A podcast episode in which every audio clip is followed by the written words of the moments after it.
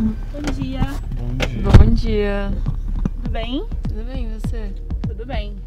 Uns dias atrás, eu e a Jéssica acordamos bem cedo porque a gente queria observar pássaros. Nós somos vizinhas e o nosso bairro é bem arborizado em comparação com o resto de São Paulo, então tem bastante passarinho. Mas eu queria levar ela para observar pássaro num lugar mais. Meu, você tá zoando, né? Não é aqui que a gente vai procurar pássaro. mais barulhento. Eu acho que nem pomba tem aqui. Natália, você me prometeu pássaro. A gente tava andando na calçada da marginal do Rio Tietê, um lugar com muito carro, moto, caminhão, mas que já foi bem diferente disso. A gente tá andando no meio da Mata Atlântica. Só que sem Mata Atlântica. Essa era a segunda vez que eu e a Jé íamos juntas atrás de um pássaro nesse bioma. A primeira foi completamente diferente, por isso ela achou que a gente fosse para um lugar mais quieto. Só que mesmo no meio daquela barulheira toda, deu pra achar umas pistas. Tem um canto, com certeza tem um pássaro aqui, mas a gente não consegue achar ele de jeito nenhum. Curioso, né? Que a gente consiga escutar os pássaros tão bem. A sensação era de que eles estavam tendo que berrar para ser ouvidos. Imagina se a gente tá tendo essa dificuldade toda de gravar 10 segundos sem passar uma moto. Imagina pro pássaro achar um espaço que ele vai conseguir ter a sua voz ouvida. Ele fica tipo, hum, acho que eu vou chamar a fêmea agora. Ah, não? Ainda não? Três. Lá vem uma um. moto, vamos de novo. Agora é um caminhão. Agora é um carro do ovo. Agora é um carro do gás. Agora é um guincho. É, não tá fácil pros passarinhos de São Paulo. Eu acho meio triste ver pássaro em São Paulo. Então eu também não acho muito good trip não. Eu fico pensando. Mano, o que vocês estão fazendo aqui? Será que não seria melhor se o passarinho só voasse para outro lugar mais silencioso, mais limpo? Mas ao mesmo tempo, eles evoluíram aqui. Quem chegou depois foi a gente. E o barulho, né? Eles estavam aqui. Eles são resistência, né? São. No episódio de hoje, a gente vai falar de três coisas que correm o risco de sumir: um bioma, um pássaro e um som.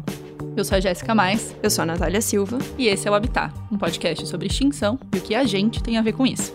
Um aviso. Se você escutar esse podcast de fone de ouvido, vai ser melhor, principalmente se você estiver num lugar bem barulhento.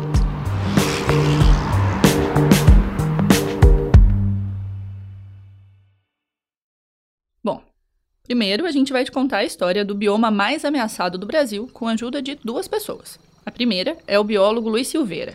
a Mata Atlântica foi, de fato, a primeira formação vegetal que os portugueses, ou o velho mundo, teve contato, né? Quando, quando entre aspas, descobriu o novo mundo, né?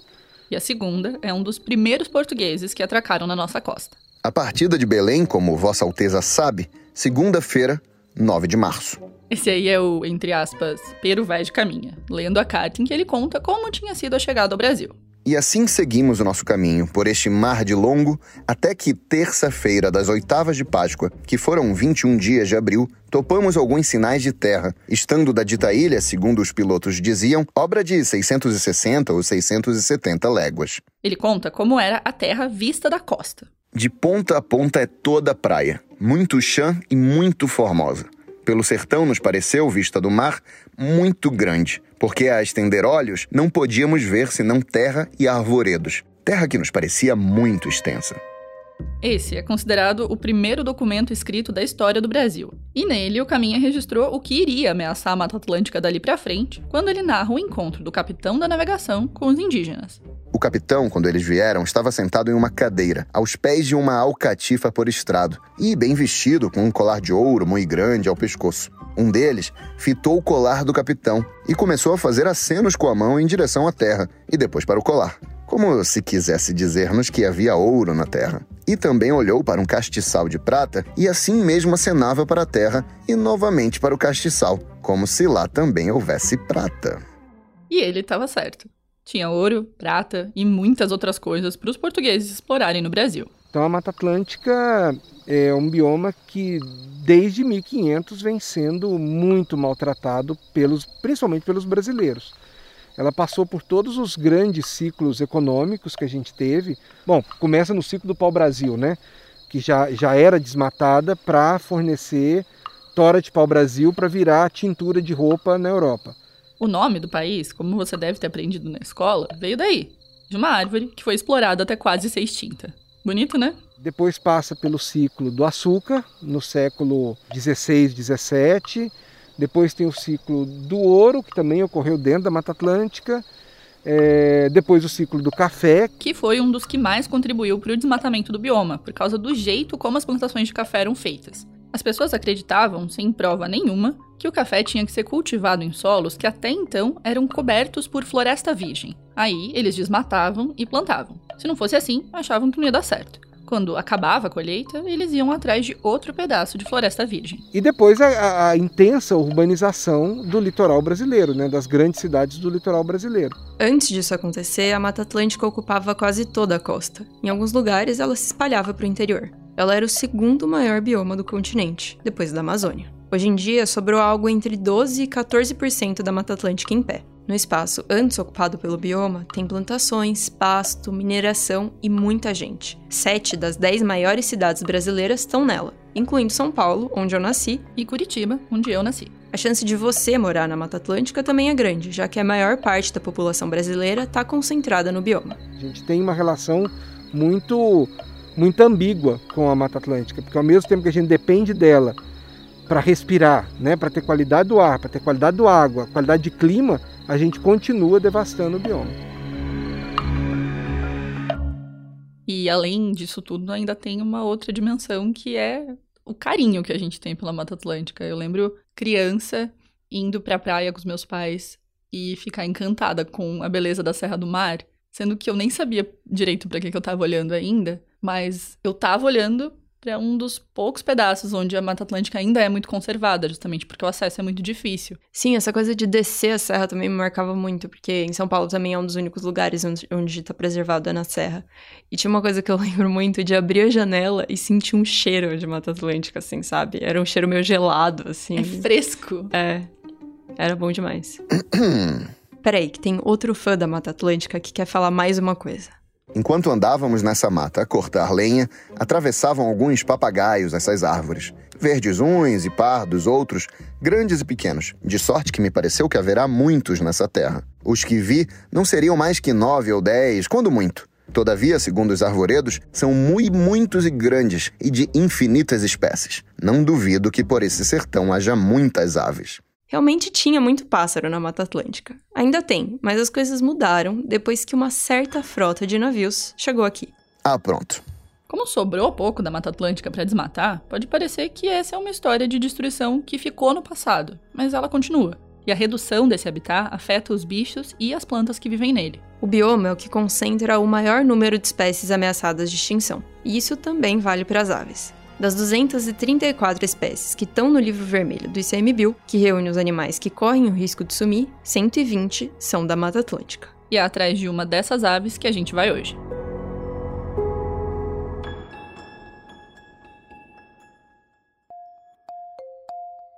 O Habitat é um podcast da Folha com apoio do Instituto Serra Pilheira, que fomenta a pesquisa e a divulgação científica no Brasil. Agora eu vou contar a história da primeira vez em que eu e a Natália fomos juntas observar pássaros. Vai lá, linda. A gente acordou realmente muito cedo nesse dia. Pois é. Eu lembro que tava escuro ainda. Bom dia, Nath. É, tô saindo aqui de casa só agora, dei uma atrasadinha. Oi, bom dia.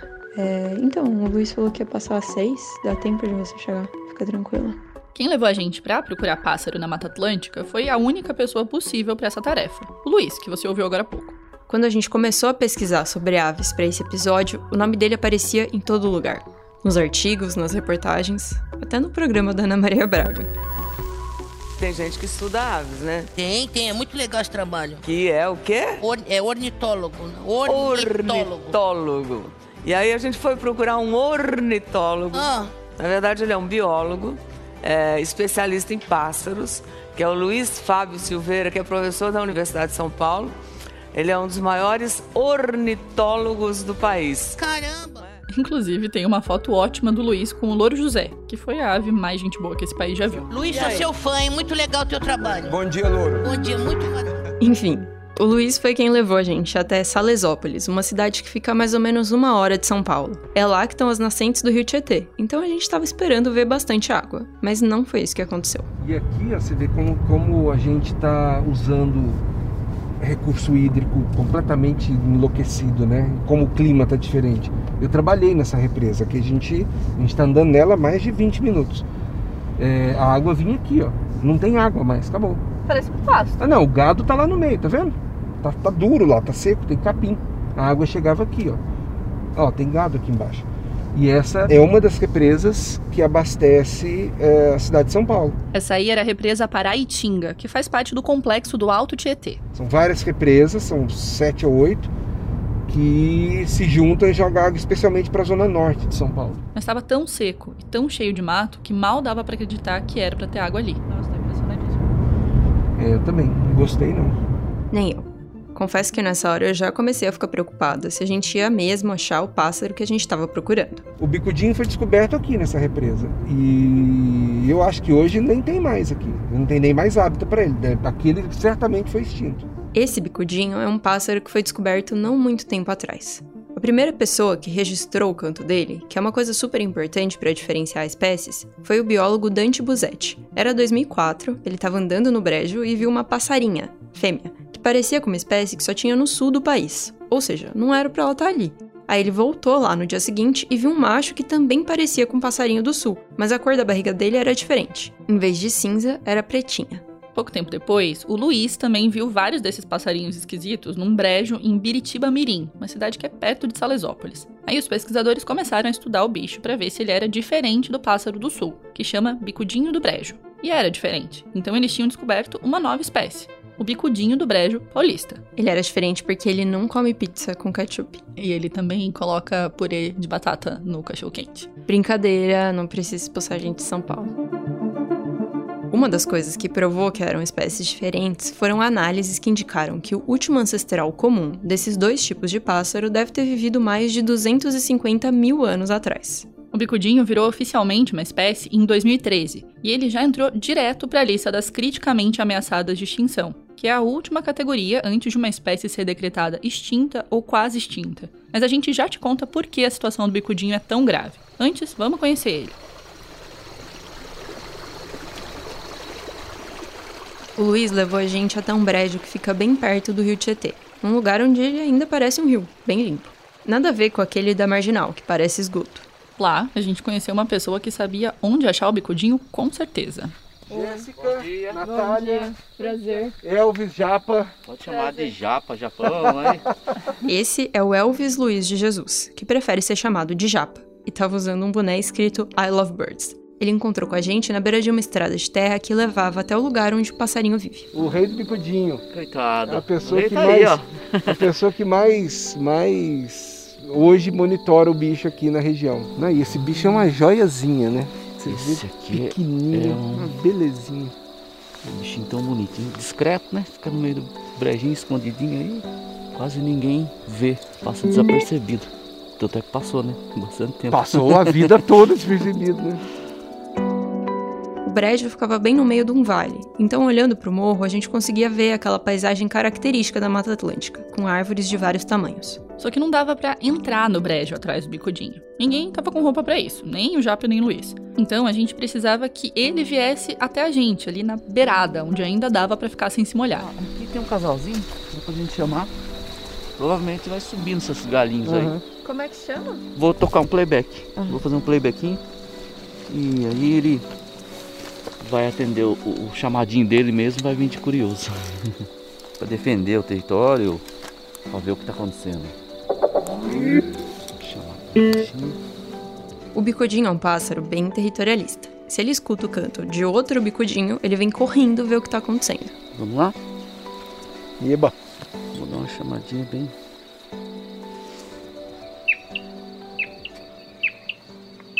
O Japa começou a tocar o canto do bicudinho numa caixa de som. Aí a gente ficou bem quieta, esperando ele vir.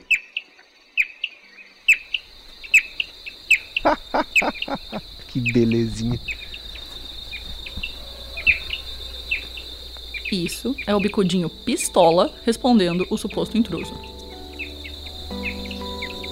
Meu, o que você tá fazendo aqui, cara?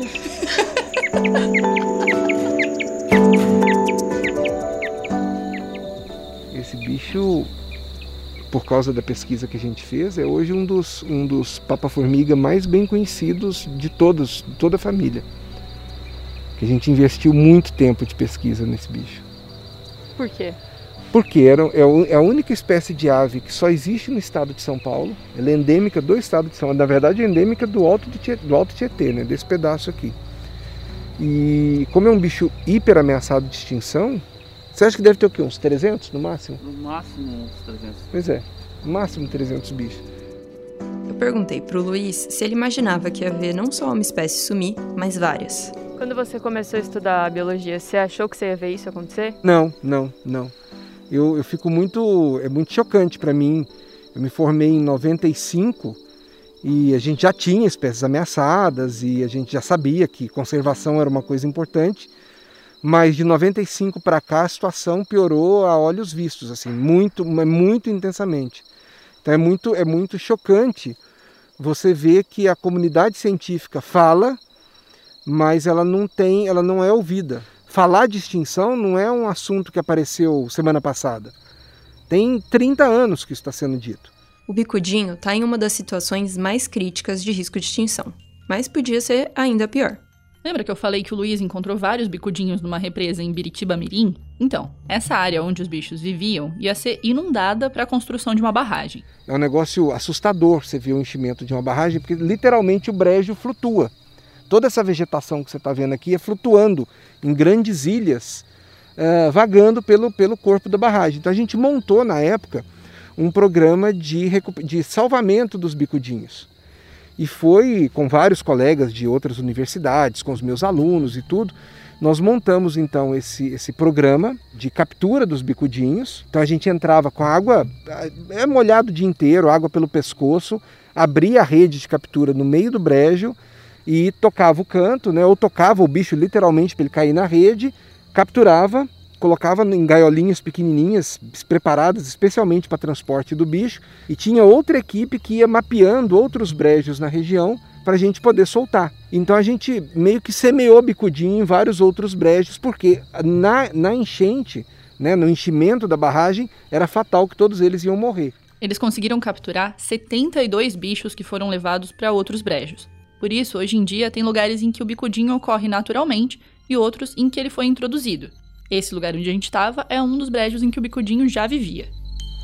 Tá aqui, ó. Tá andando aqui na nossa frente, aqui o safadinho. Ele estava cantando escondido no meio do mato. E onde que a gente vai ver ele? Ele vai passar por nós aqui, já já. Mas a gente vai ver ele, tipo, na vegetação. Sim, sim, sim. Não voando. Não voando. Ele quase não voa. Ele tem asa muito curtinha, muito redonda. É um bicho que evita voar ao máximo. Então ele passa o dia caminhando no meio dessa vegetação, procurando bichinho e tudo. Que parece ser um lugar ótimo para evitar predador, porque estava muito difícil conseguir ver o bicho. Tá mais para bird hearing do que para bird Mas watching. no, no, no, no Brasil, você mais escuta do que vê. É muito comum, muito normal. Ah, é? É, é, super normal. É assim. O ornitólogo, é, na América do Sul, ele, tem, ele é um cara que sabe muito mais ouvir do que ver. Não, podcast. É, é isso mesmo. Só dá pra ver o matinho mexendo. A gente precisa pegar uns bichos maiores, Natália.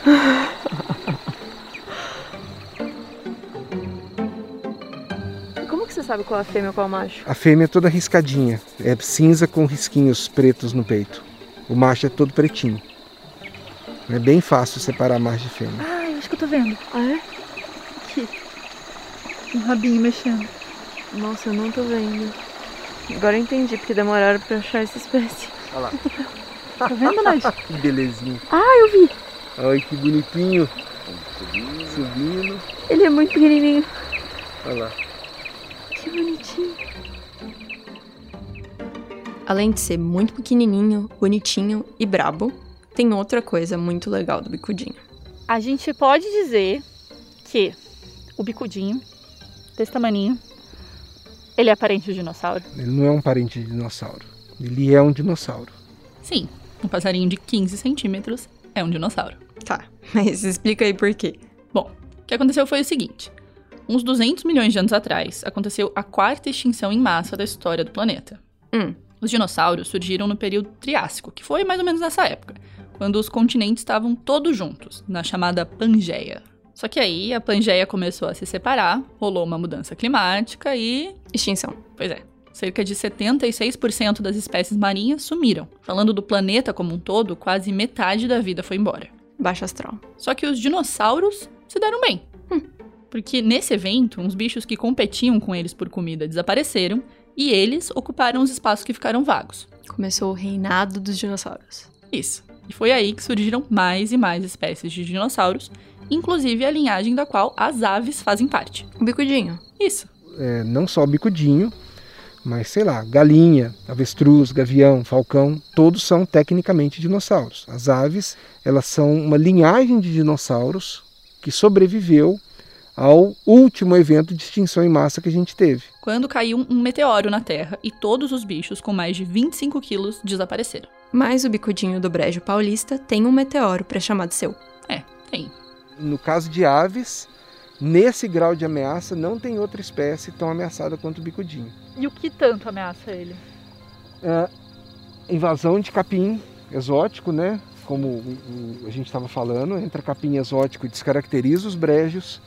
Também é um pouquinho da exploração imobiliária também. É, tem bicudinho que a gente não chegou nem a ver ainda? E o brejo já desapareceu. Exatamente. Provavelmente, acho que Marginal Tietê devia ter bicudinho É. há muitos anos Quando a atrás. gente descobriu o bicho, a gente fez modelagens de, de nicho ecológico. E assim, o bicho existia na cidade de São Paulo, no Rio, ao longo do Rio Tietê, na cidade de São Paulo. E é claro, a cidade veio, engoliu os brejos, retificou o Rio Tietê e tal. E ele foi sendo empurrado para cá, né? Foi sendo escondido aqui. Pois é, tinha bicudinho na Marginal Tietê, no coração do que hoje é a maior metrópole da América Latina.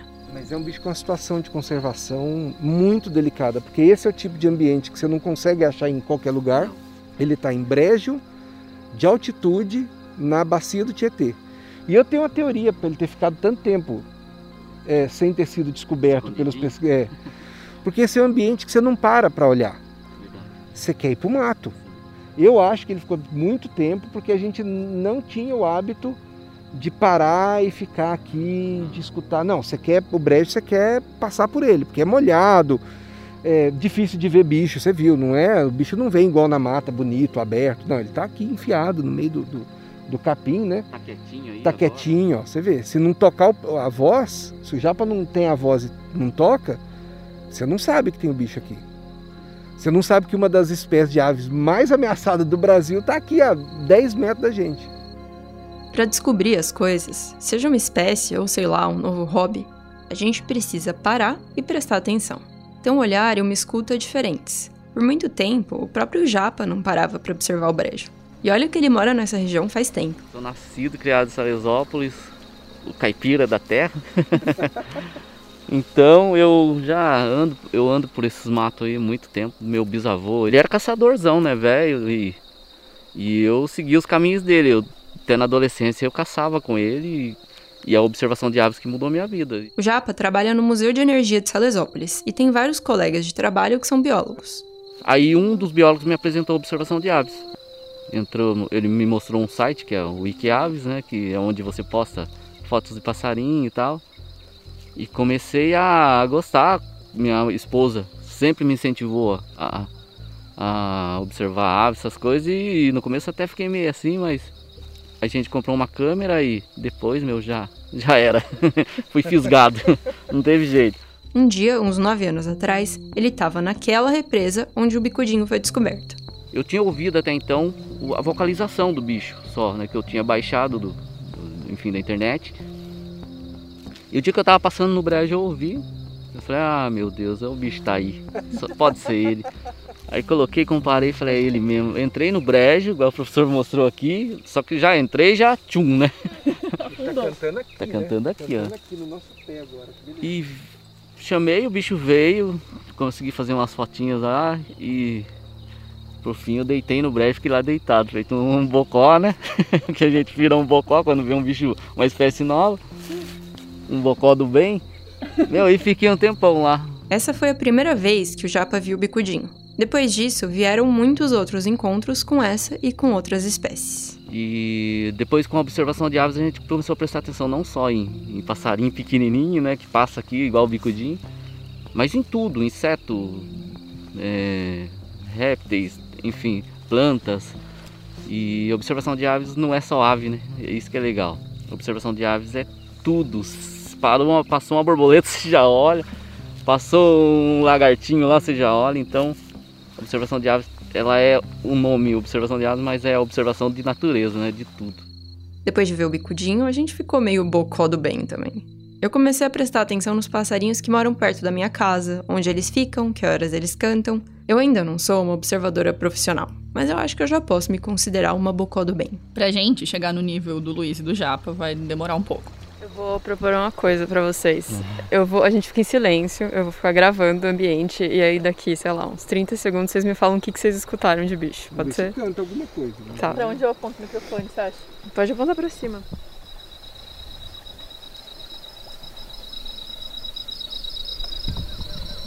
Trinta segundos é muito tempo. Eu vou acelerar um pouco para você.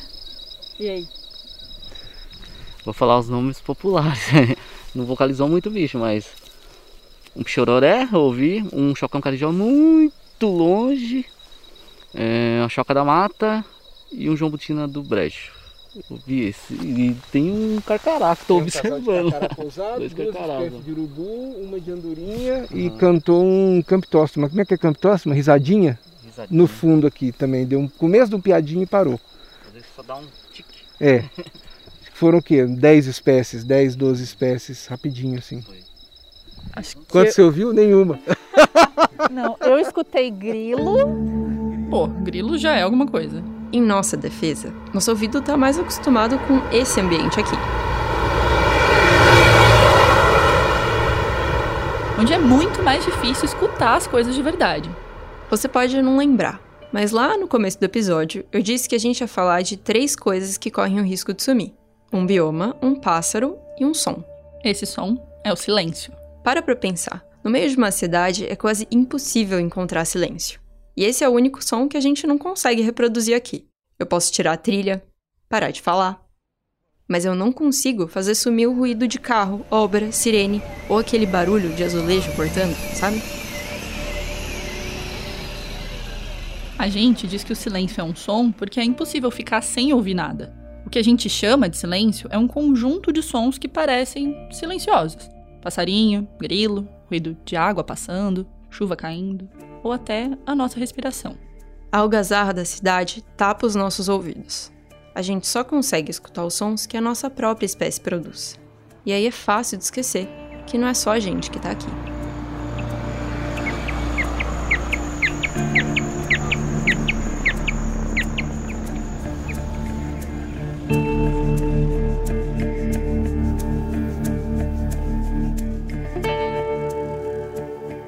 Esse foi o Habitat.